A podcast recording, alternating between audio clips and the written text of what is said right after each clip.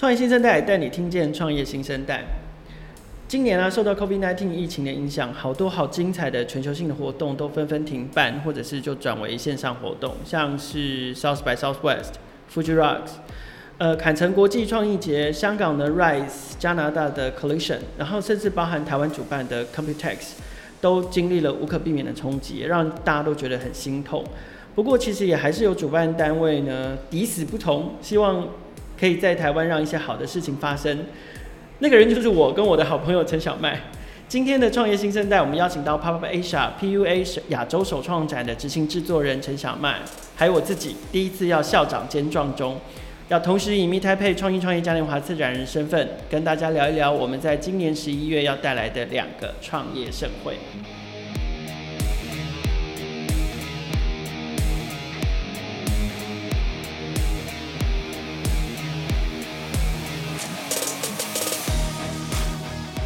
今天的来宾是 Papa Asia 亚洲首创展的执行制作人小麦，我们先请小麦跟听众朋友打个招呼。Hello，大家好，我是 Papa Asia 的执行制作人陈小麦。好，小麦试图要用那个高昂的声音掩饰自己的紧张。真的，我觉得就今天很开心可以来呃创业新生代跟大家分享，就是我们接下来要办的这一个很大的活动。好，那但是我们在聊策展之前，我们是不是先请小麦？简短的自我介绍一下自己的背景。好，我刚刚还在想说要介绍自己的背景，真的是我大概已经滚瓜烂熟到不行，想说到底要从哪一个 几年前开始讲起这样子。那我这边就是很呃简短的讲一下自己的背景。其实我自己是念台湾艺术大学广播电视学系的，那所以其实，在广电系的时候有蛮多的这个活动跟机会去参加，或者是去打工啊这样子。那我自己本身其实就是在大学的时候认识了，当时呢在。呃呃，应应该说在星巴克那个时候，就是在认识了我的朋友这样。那那时候我们其实一起在做的事情呢，就是现在大家应该都非常呃耳熟能详，或是一定有去逛过的，就是创意市集。对对。那我在做这件事情的时候，其实我那时候也是当主持人，然后就跟朋友一起办了这个活动。那在二零零五年那个年代。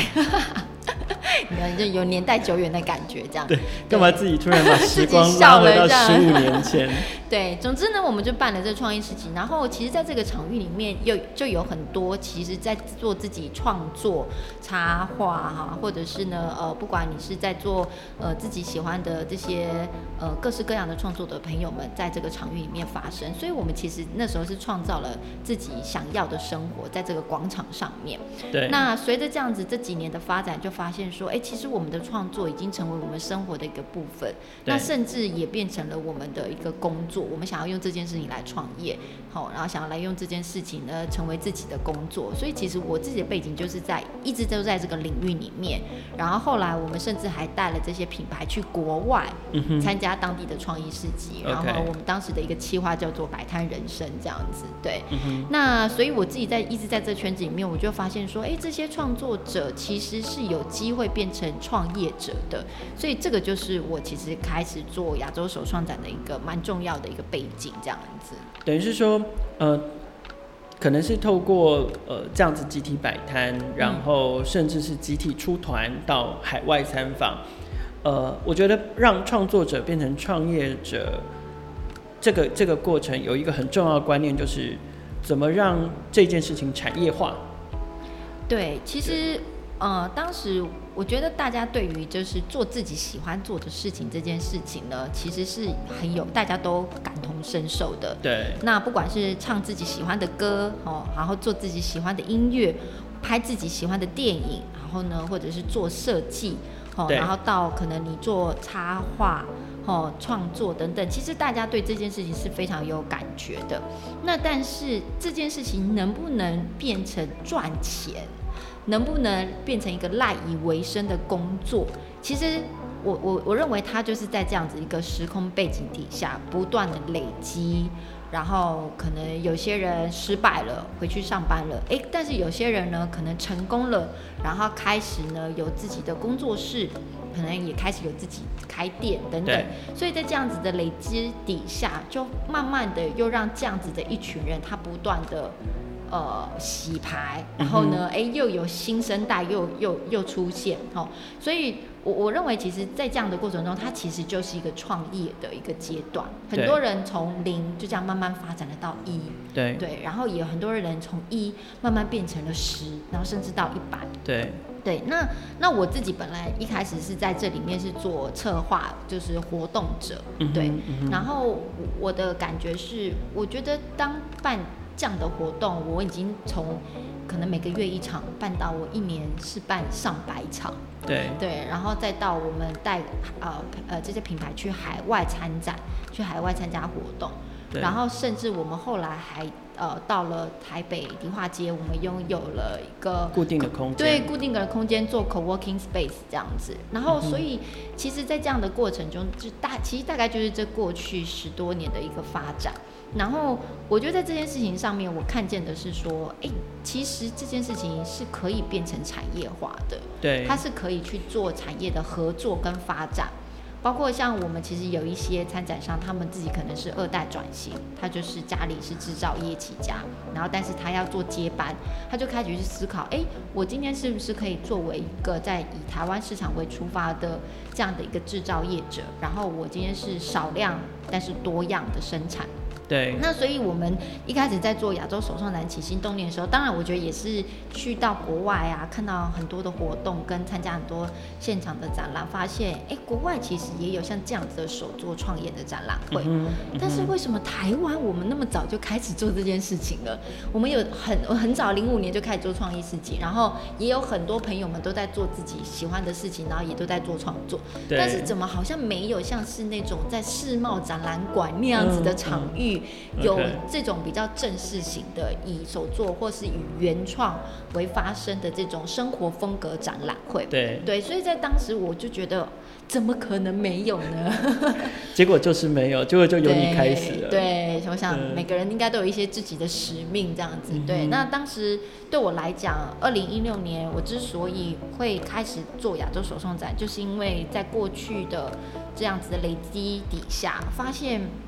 台湾以应该要有一个自己的展览会，台湾应该要有一个属于产业化的一个方式，让这些手作创作者，他可以在这样的一个所谓的，我想应该其实就是生态系，哦，从这个创作的源头出发，但是我们在这个场域里面有制造商、材料商、通路商、组织平台，好，各式各样支援这一群手作创业者为核心的商业模式。都应该可以参与这个展览会，所以其实这个就是我们办亚洲手创展的起心动念。我们希望作为一个以手作创业者以及组织为交流的一个核心的展览会，然后让这一群人，他们其实可以在这样的一个展览会里面各自找到彼此的需求，各自找到彼此的资源，然后甚至是可以找到一起合作商业的对象。那这个就是亚洲手创展的由来，这样子。了解，与其一年办一百多场活动，不如把他们通通聚集起来，把组织化、规模化、产业化，然后把生态系统统合并起来，然后让让它变成一个集结成一个更大的能量，可能对于整个首创展业来说，会是一个更更有帮助的事情。那可不可以请小麦分享一下，就是说，那呃，我们刚刚提到的这这几件事情，让你在。呃，五年前开始了亚洲首创展，那累积到现在呢，可能有没有一些重要的里程碑，或者是呃关键数数字，或者是一些呃重要的 achievement，可以跟我们分享一下？好，呃，我我想要刚刚讲一下，就是说我刚刚想到一个蛮重要的点，就是当初我想要办亚洲首创展，我觉得有一个起心动念蛮重要的事情是，我想要提升这些手作创作者在这个产业。的被看见的样子，嗯，也就是我想要提升整个产业的驱动力。讲这样子好像有点就是哎，有点抽象。对，有点那个抽象。但是它的概念是什么呢？就是我觉得在台湾有一些时候会觉得年轻人在做这些事情好像只是好玩，就是觉得哎，你们年轻人就是好玩嘛，有趣去尝试什么的。那但是有创意，对，有创意。但是可能觉得不是那么 serious，对，可以当兼差，假日摆摆摊可以。对，但是我想要讲的是说，那有没有可能这件事情是我们是 serious，而且它是有机会成功的呢？我是其实是从这个角度去思考这件事情，所以为什么我说我想要结合产业这件事情？因为如果只是我们自己说，哎，我想要做我自己喜欢的事情，那。别人不了解我们，我觉得这是很正常的。嗯，但如果我我我们想要的是它可以进入产业的话，那是不是真的有机会去改变一些事情，或是发生一些事情？这也是为什么其实亚洲手创展的英文名字里面，你们定调自己是 trade show。耶，yeah，没错。对，对，我们今年从呃，我们实际上其实从第三年开始，我们把 Papa Asia 就开始定位成 trade fair 的一个这样子的一个定位。那原因就是因为我们希望能够更强化商业化这件事情。嗯，对。然后，所以包括其实我们一开始在办亚洲首创展的时候，其实我们虽然是办在台湾，然后目前是在台北，那但是因为我们的参展商其实是以亚洲的这些。手作创业者为核心的，对啊，所以你们其实第一届诉求就是 regional 嘛，就是几乎是亚亚亚太地区的这些手创业者，你们都是都是你们的招募对象，都希望可以邀请他们来参展。对，所以目前呃，刚刚凯尔提到的重要里程碑，其实我们目前已经有超过了三十座的亚洲城市，然后包括了这几年累积下来，应该有八百位呃参展商参与这样子，嗯、对。然后包括我们呃，我们自己现场的这个展览会的营业额也是每年都几乎是百分之百的这个突破，呃，年年的销售业绩，这个销售的业绩，这每一年业绩都翻倍的成长，对，就是每一年都破千万这样子，然后每年都在翻倍。那说这些数字它的意义到底是什么？其实就是还是回应到我刚刚讲的，就是大家认为手作创业者好像是一个根本没听过的事情。对，对他并不是应应该说他并不是他在过去的二十年没有这个工作的，对。对，但是现在的我们创造了自己的工作，嗯、然后并且用这个工作让以以变成一个事业。然后，而且这些事情呢，它是实实在在，这些数字是存在的，嗯、对。然后，所以我觉得在这件事情上来讲，你就会讲，你就会思考是说，哎，其实这些数字是真实存在的。那这些商业数字，它其实代表的就是每一个这一群原创者。他们用自己的设计，用自己的想法，用自己的创作，开展了自己的工作。对。那他要怎么样，如何永续的经营下去？其实是可以有一些方法，比如说就像我刚刚提到的，他可能一开始是从亲手制作开始，对对，就靠自己的双手做一件事情。但是他慢慢的可能会发展到。哎，他可以做量产，量产的对，对，他就开始跟工厂合作，因为他从来没有接到这么这么大的订单过。可是他可能因为经过了亚洲手创展这样的一个平台，打开了他对于商业的可能性。对，就打开他对产量的那个想象的限制，因为他过去可能都认为他服务的对象就是那一小撮会买单他的。的消费者，但他没有想象，原来他的生意、他的商业有另外一种的可能性。对对对，没错。比如说像像刚刚凯讲的，比如说像这一群人，可能他们往年，或者他们平常是在创意市集里面，所以他可能一天接触到的客人，也许就是二十位到，也许是呃多一点，可能一百位之间的。对，那每一个客人可能就是跟他买一两件这样子的东西，所以对他来讲，他不需要花太多的，他不需要做到太多的产能，因为他。面对到的客人可能就是那样的数量这样子，可是当他来到展览会的时候，展览会的数字可能是已经从呃十位数进到百位数了，数百到数数千了这样子。对，当然比不上那种哇，真的是几万 piece 这样子。但是当他已经从他自己个人可以再发展成以这种千为单位的。需求的时候，其实他就必须要去思考，那我如何可以释放我自己的创作，然后去让更有生产力的人来协助我去把我的量去做出来。好，那甚至还可以去精进产品的这个品质跟质感。对，所以这个其实都是呃我们在展览会里面希望可以提到的事情。所以我们展览会里面不仅只有原创者，我们包括了像是我刚刚提到的制造商、材料商，他们都进来。像我记得第一届我们找了这个做笔记本的厂商，对对，迪梦琪他们进来。那他们基本上他们其实也是自己创业，他们早期呢是在做代理韩呃韩国的文具，那后来他也是觉得是说，哎。为什么我不能做台湾的笔记本品牌呢？对对，所以他就也是从这样的出发点，觉得我们可以其实做一个台湾的自己笔记本品牌。对，然后他从上游哦，你知道他们是做设计嘛？可是他从上游的纸厂、装订厂。印刷厂，他一起都帮他们整合了起来。然后呢，他来到呃亚洲手装展参展之后，他还能够把他其实他整合的上游的这一些的资源，能够在下游的时候定出一些公版，然后让很多可能很会插画的品牌，嗯、他们。呃，有这个需求，他可以去向迪梦曲去定制，说，哎，那我可以做一本自己的笔记本。对对，可是他以前可能画画就了不起，可能做个贴纸啊、明信片，对不对？可是他现在可以至少去订两百本笔记本，然后但里面都是他自己的插画。OK。那这两百本，他可能不仅在创意市集卖，他还可以，比如说铺到一些选品店啊，对，对，铺到一些小的店家。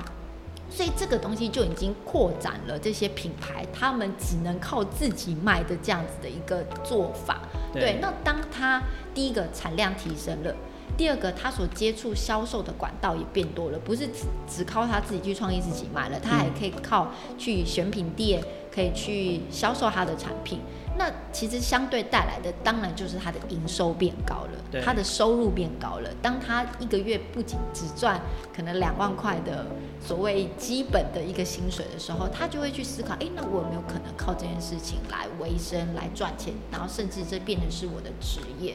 所以这也是亚洲手创展为什么我们在思考的是说，其实我们在做的是产业升级。对，因为如果这些这些品牌他们只能在创意市集里面生存，那就代表。其实对他们来讲，创业自己就够他们活了。可是如果他今天愿意到亚洲首创展来，他愿意去参加，就代表他其实需要产业升级，他自己品牌需要升级，甚至是因为我们不是只有在台湾的 base，我们有更多的，我们有很多的海外参展商，所以他们其实是会把台湾当做是他们海外市场经营的第一站。对对，除了他们自己的自有的市场之外。那台湾就是他们的国际市场，对。那对于台湾的品牌来讲，那当然也是啊。台湾是他的自己的第一个自由市场，但是他跟我们一起去了韩国，跟我们一起去了泰国，所以他也可以借由这样的方式去经营他的海外市场。所以对我来讲，其实我觉得亚洲手创展最重要的观念，其实就是说，呃，应该说最重要的概念就是我们希望能够做到产业的升级，是我们希望可以让这一群手作创作者。变成手作创业者，然后进而达到永续经营品牌、永续的这样的一个概念，这样、嗯、了解。对，刚刚小麦分享的部分，我们真的很有共鸣哦。因为其实以 Meet Taipei 来说，我们也是从二零一四年开始，然后那个时候也是想说，哎，台湾好像都没有一个属于自己的大型的这种呃科技创业或者是科技创新的展会品牌，所以我们在二零一四年启动了这一件事情。那确实，规模化跟跟产业化这件事情对呃新创公司来讲也很重要，不单单是对手首创的首做的这个创业家，对于科技创业家也是。因为事实上，当你参加了一个规模更大，然后容纳更多元素的大型活动的时候，你的公司就势必也得也得具备更高的能力，包含了呃。商业拓展的能力、行销沟通的能力、面对媒体公关的能力，甚至是你面对投资人募资的能力，都必须要在呃这样一个大型的场域里面。然后再加上刚刚小麦有讲到一个也很重要的观念，叫做生态系，就是在 Meet Taipei 里面，我们一样是邀请了各式各样不同的生态系的伙伴，企业也好，创投也好，政府政策单位也好。然后其他的创业伙伴也好，创业加速器育成的伙伴也好，通通都一起进来。所以对创业者来说，呃，我觉得对台湾的创业者来说很幸福的就是，在每逢十一月，然后我们也很高兴可以看到，在台湾在十一月的时候都可以有，不管是呃呃在软的部分有像文化创意这样的。大型的创业展会，像 PapaAsia，或者是在科技创新领域比较硬的题目，有像 Meet Taipei 这样的这样的科技创业的展会。对于台湾的创业者来说，我觉得真的都很幸福，就是呃，你可以在一年的年末，然后可以把台湾软硬这两种创业实力都一起展现出来。不过，虽然说我们的时间，我们的创业创呃就是活动时间大部分都在十一月，可是其实我们的活动筹备期都非常非常长。那接下来我想请教小麦是说，今年我们碰到疫情的状况，其实当疫情在年初开始恶化，然后尤其碰到全球交流中断的时候，呃，我想你跟我应该马上想到的第一个问题都是展览怎么办？你可不可以聊一聊你那个时候想到展览怎么办的时候？嗯，怎么办？我觉得真的就是想说，天哪，是在拍电影吗？对，就是。才刚过完新年嘛，对不对？对，那个时候二零二零一开始的时候，还想说哇，今年二零二零哎，这么好的数字，应该就是要大展身手这样子。我们当初都定下规划说，我们今年规模一定要扩大。对，而且像我们自己，因为亚洲手创展是一六年开始嘛，今年二零二零其实是第五届，五年呢，五年五年有成，对不对？对呀，今年还是。呃，创意小聚十周年哦，哈哈哈哈哈！是不是？你看，就是这些数字其实对我们来讲真的很重要，都很重要。然后，然后发现什么？现在是在上演什么？你知道全球什么电影？而且是全球哦，封城，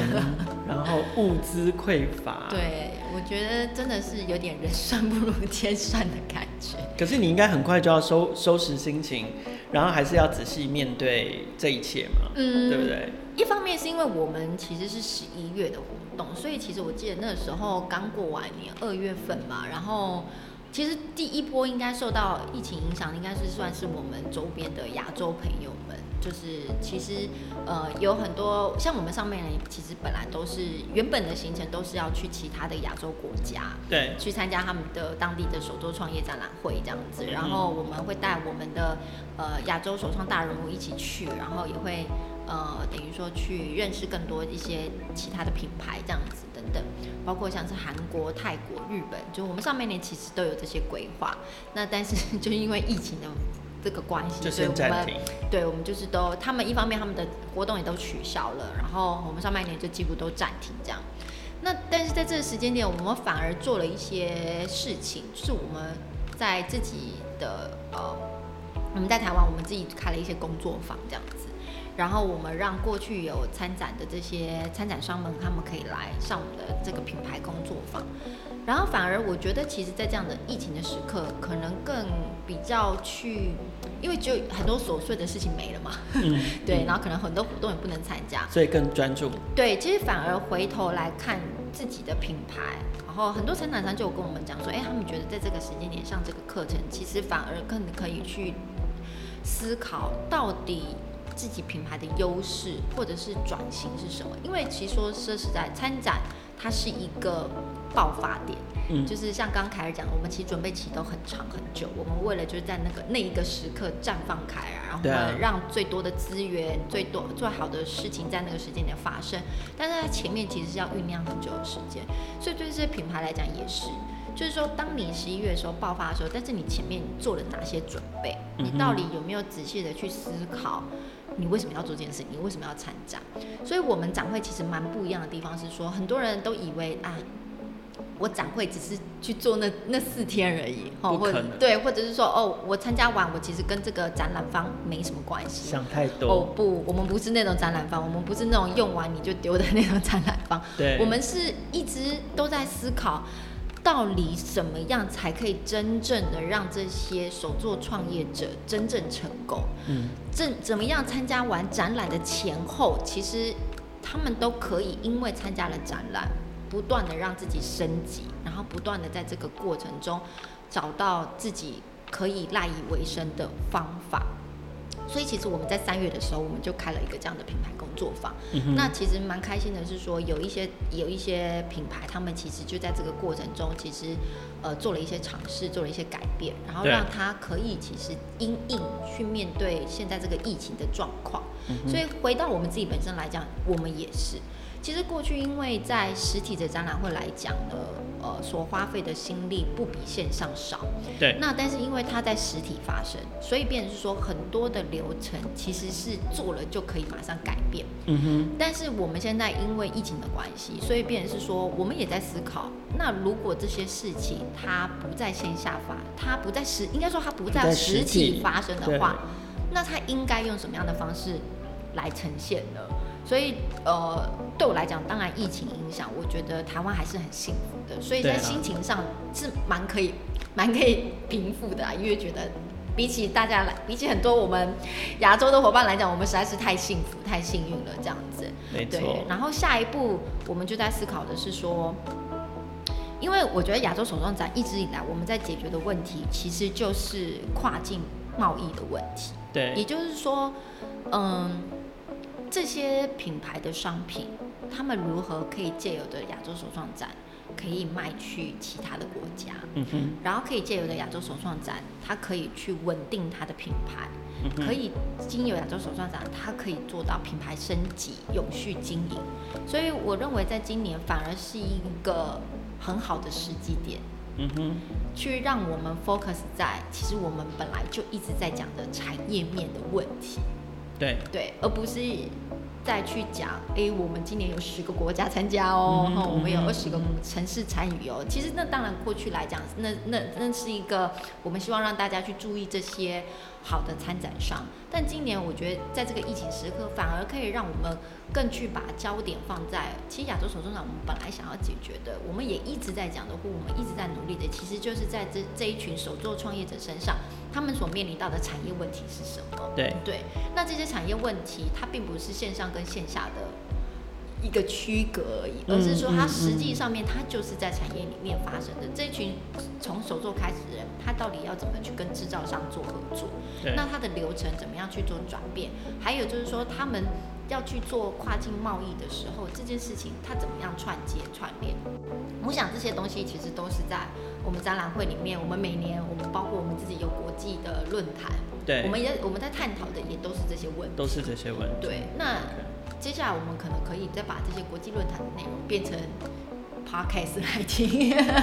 就像我们对，也是一个方式。就像今天我跟凯在这样聊，我觉得哎，其实也是蛮好的。那可以去除了这些形式，其实反而可以让人去更去理解，跟去问自己，哎，那其实我们怎么样可以真正做到的是，真的改变产业本身的问题？这件事情其实对我来讲是，我觉得反而是有点意外的收获，这样子。我觉得小麦说很棒，因为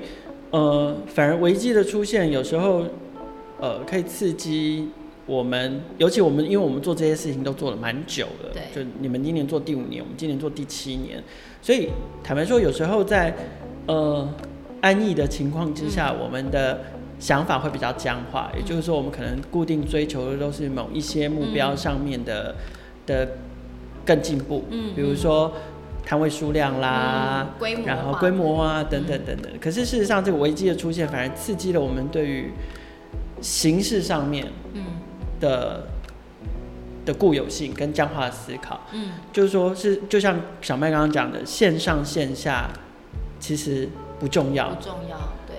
只做线上或只做线下，或者是都做，或者是都怎么样，其实最重要的是你要达到什么样的产业目的，然后对于业者来说，怎么样可以达成他们参展，不管他们用什么形式参展，是，是而是。我们不管用什么方式可以达到他们来参展、参加这个活动所想要达到的效益，我觉得这才是 Papayisha 跟 Meet Taipei 想要帮助创业者做事。对，那其实对我们来讲也是一样啊，因为我们我们同时也还是在顾虑说，虽然 Meet Taipei 到目前为止，我想跟 Papayisha 一样，我们到目前为止，呃，可能设定的目标还是希望以呃可以有一个。线下的展览，但不只是线，不止实体，就是说，我们还是希望要有一个实体的展览之外，因为毕竟我觉得今年上半年大家都闷坏了啦，所以有一个实体的展览可以让大家聚一聚，这件事情还是重要的。呃，不过其实大家也不知道接下来会发生什么事嘛，就是因为距离十一月也还有呃四五个月的时间，那呃。国际国国际上的疫情还不确定，台湾说真的，到目前为止控制的不错。可是说真的，我们也不知道一旦国门要是开了，会不会又有产生什么新的变化。所以，对，我想对我们来说，我们应该都是同步在准备，就是呃，能够快速适应并且快速应应外在环境变化的最好的参展方案。它除了实体展，一定还得，一定还有其他的。的的的解决方案这样子，那呃，假设好，假设我们先还是先回到实体展，小麦可以跟我们分享一下你今年有没有一些初步的规划？嗯，有，我们其实就跟凯讲的一样，没错，我们其实就是说，我们按照目前的这个计划来讲，我们现在是正在做招商的阶段，虽然比去年已经的确晚了大概一个半月到两个月之间。招商期好早，我们七我们七月才开始招商。对，我们算是蛮早，因为可能我因为我们还有包括海外的海外的团队，对，所以我们都必须要提早跟他们说这样。那我们现在的确是已经晚了大概两个月时间，但是都还还算 OK 这样子。那目前来讲，我们就是还是在就是进行的招商的状态这样。那但是跟过去比较不一样的是说，呃，之前我们可能是呃跟大家会讲说，我们可能有主题馆，哈，然后材料馆，然后品牌馆这样。但今年我们，哎、欸，我们今年反而有一点不一样的做法，有有一点是说，我们想要让跟我们参加，应该说参加的品牌们，我们想要拉拔出。更多可能它可以作为平台的品牌，对。对，对，那这是什么意思？这个意思就是说，就是回到我刚刚讲的所谓的产业的问题。其实产业有蛮多问题，不不呃，蛮有蛮多问题，应该是说就手做这件事情来做，应该不是所谓的问题的问题，而是就是需要被关注的，对对对对对，议题有没错没错，就像对没错，就像我刚刚讲的，比如说哦，可能我们有制造的问题哈，然后可能我们有。哎，这个呃一些贸易的问题，那我们现在在想的是说，哎，我们能不能借由着参展这件事情，我们就来把这些问题解决，嗯，然后让这些问题其实它就在参加的过程当中，其实它就可以提出一些 prototype 出来，对。对，然后呢，甚至是一些不单单是产品的 prototype，对对，有可能也是服务的。prototype，没错没错没错，然后让这些服务那些产品，它其实就随着参展这件事情。他提出了方案，嗯，那当他提出的方案就是很棒的地方，因为他本来就是我们产业里面一直看到的问题，像是怎么还没有人解决，或者是哎怎么还没有人看出这件事情，那所以我们其实今年的题目有一点像是这样子，对，了解。啊，那我可以先，我今天可以先透露一下我们的今年的大会主题就是 Reconnect。Reconnect，对.那为什么会定 Reconnect？其实也是因为今年疫情的关系，嗯、就是把大家人际关系，不管是疏远啊，或者是说产业整个被破坏的被破坏，对对对，然后整个终止等等。那 Reconnect 其实是有一点，呃，我们希望借由着 Reconnect 那样子的一个一个主张。去鼓励大家，对、呃，然后也是重新的再回去看自己的初衷，对，重新的连接你自己的内心的想法，以及重新连接人跟人之间的那个关系，甚至是连接手作、首创跟产业之间的关系。嗯，对，所以，我们大会题目，我们今年定为 Reconnect。那我们希望借由的 Reconnect 呢，能够再重新的去思考跟审视手作跟产业之间的关系，我们其实是有更好的解法。那我们也可以借由这个 moment 去提出一些 solution 出来，然后让这个 solution 其实是可以更更让更多的参与者他可以去使用，然后他他可以去运用。然后让它一样回到我们其实讲的就是让品牌们可以有序经营下去。那这个其实是对我们来讲，呃，我们今年其实是蛮重要的一个目标跟规划这样子。那在，在我看起来，在我看起来，我觉得 Pop by Risha 也在升级，就是说过去这个平台是呃是集结的是产品，嗯，可是从今年开始，你们希望集结的是能够替整个产业链。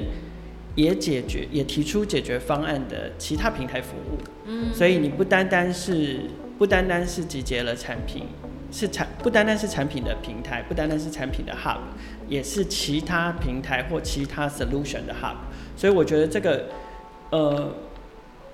我觉得升级这件事情，在今年，尤其在今年，对大家都很重要。嗯，所以其实像今年 Meet Taipei 主题叫 A Rising Vision，听起来好像有点抽象，就是说什么叫做在上升的视野？其实我们在提醒大家的也是，也是升级。这主题都蛮有关联的，对，互相呼应。对啊，就是因为其实我们想要提醒的最重要的一件事情，就是从二零二零年这种全球性的，然后这么难解的。瘟疫出现之后，呃，世界真的变得不一样了，嗯嗯、然后产业也真的变得不一样了。不管怎么样，我们再也没办法回到过去一模一样的状态。所以，呃，怎么样因应新世界这件事情，变成是我们势必要面对的问题。好，虽然我很想继续跟小麦继续聊下去，但是因为时间的关系，这应该已经是有史以来我们最长的一集 Podcast 的节目了。所以，